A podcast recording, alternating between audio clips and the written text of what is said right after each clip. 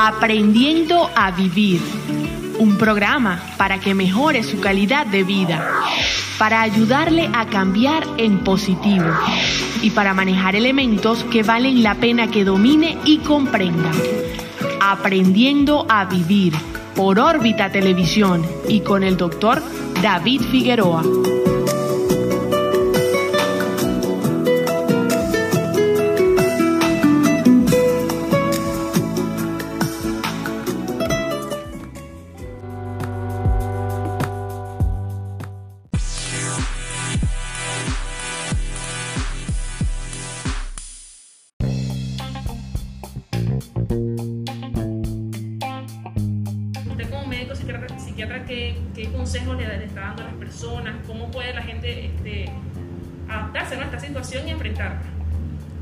Sí, el, coronavirus no, solo afecta, no solamente afecta el cuerpo, sino afecta también la, parte psicológica, sobre todo porque es una situación prolongada. La gente tiene mucho miedo, es natural, porque es una enfermedad que si bien la mayor parte de la gente logra superarla, hay un grupo de personas que se complican y hay fallecidos, eso no lo podemos ocultar. Y eso da miedo. Ahora, bueno, hay un miedo que es un miedo normal que todos tenemos, pero hay un miedo que es eh, patológico, enfermo, ¿no? Que es el pánico. Hay personas que están en pánico, definitivamente. Entonces no duermen, están intranquilos, lloran, no hayan qué hacer, y tienen pensamientos catastróficos, piensan que, no hay remedio, que se van a morir, que, que, no hay ninguna posibilidad, entonces esas personas se afectan, ¿no? Además, el otro problema es que las medidas para uno evitar el contagio son necesarias, pero también producen sus problemas. Pues. Está en cuarentena también produce problemas, ¿no? Por sí mismo, ¿no? Porque uno no puede estar con su familia, uno no puede compartir. Realmente cuando uno está nervioso, tiene problemas, es cuando más necesita de los demás. Sin embargo, en este momento eso no, no, no se puede hacer. Pues. Entonces son muchos factores que contribuyen a esto.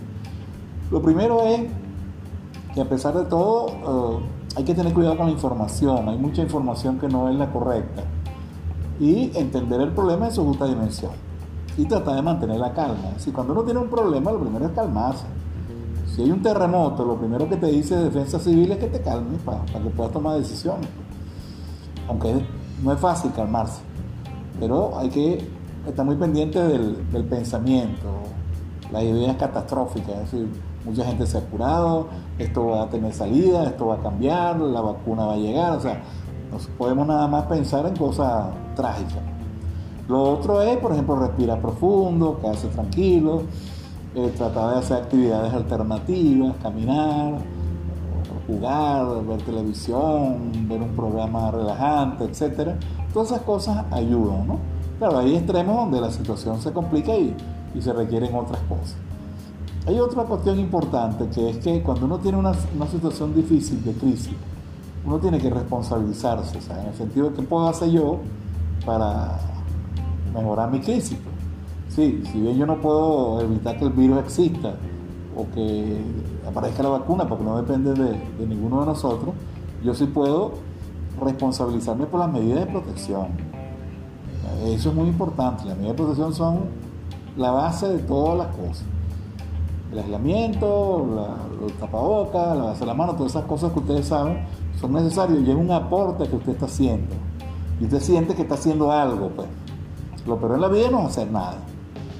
Y el tercer elemento es que hay que tratar de mantener, la, eh, digamos, no complicar la situación. Porque hay personas que buscándole solución a los problemas lo que hacen es agravarlo.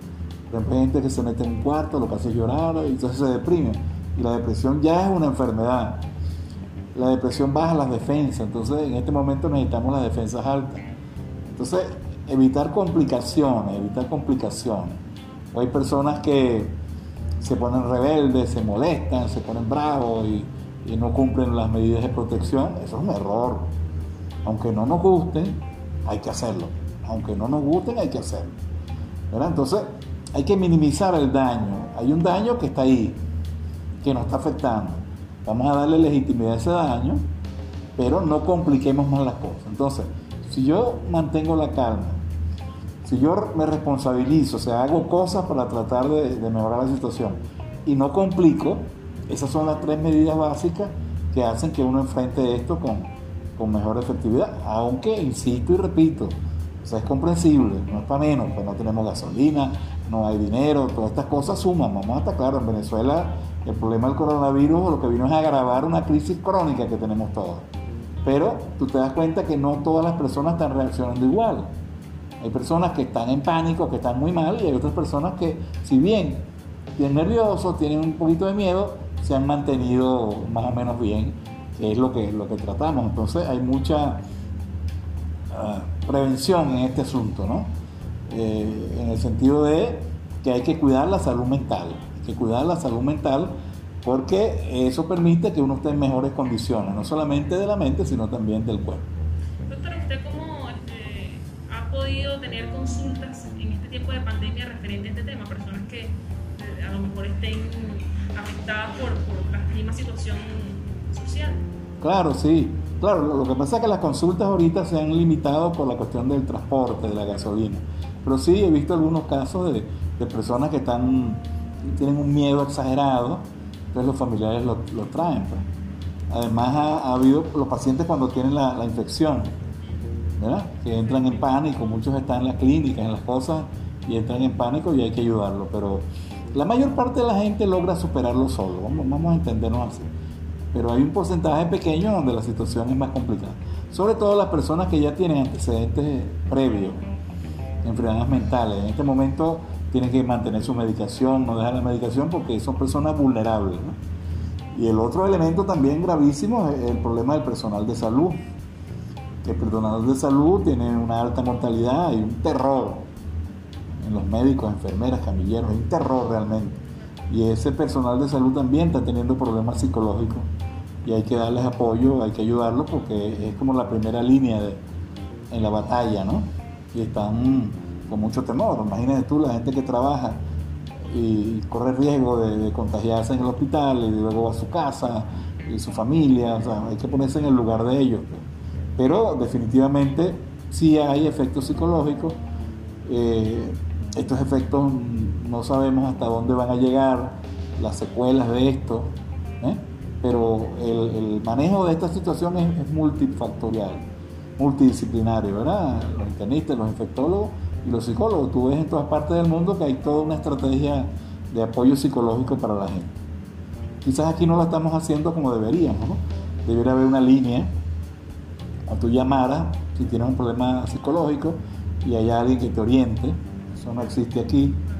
Pero bueno, nosotros tratamos de, y a los medios, esto es una, una función social, ¿no? De, mandar los mensajes a la gente. Yo a veces voy a programas que me invitan, yo y muchos especialistas en mi área, tratando de, decirle a la gente que esto va a pasar, que es difícil, que tenemos que tratar de mantenernos unidos, tratar de, que la cuarentena sea lo mejor posible, porque en la cuarentena se dan unos problemas, ¿no?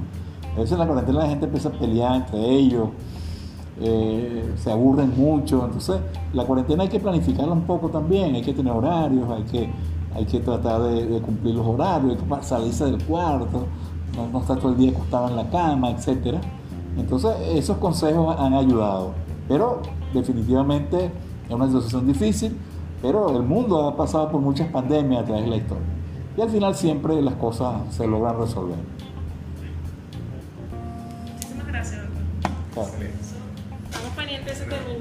sale dónde en el noticiero? Eso sale hoy al mediodía, a las 12 en Metrópolis y a las 12 y media en Megavisión. Ok. Saludos, Miguel. Saludos.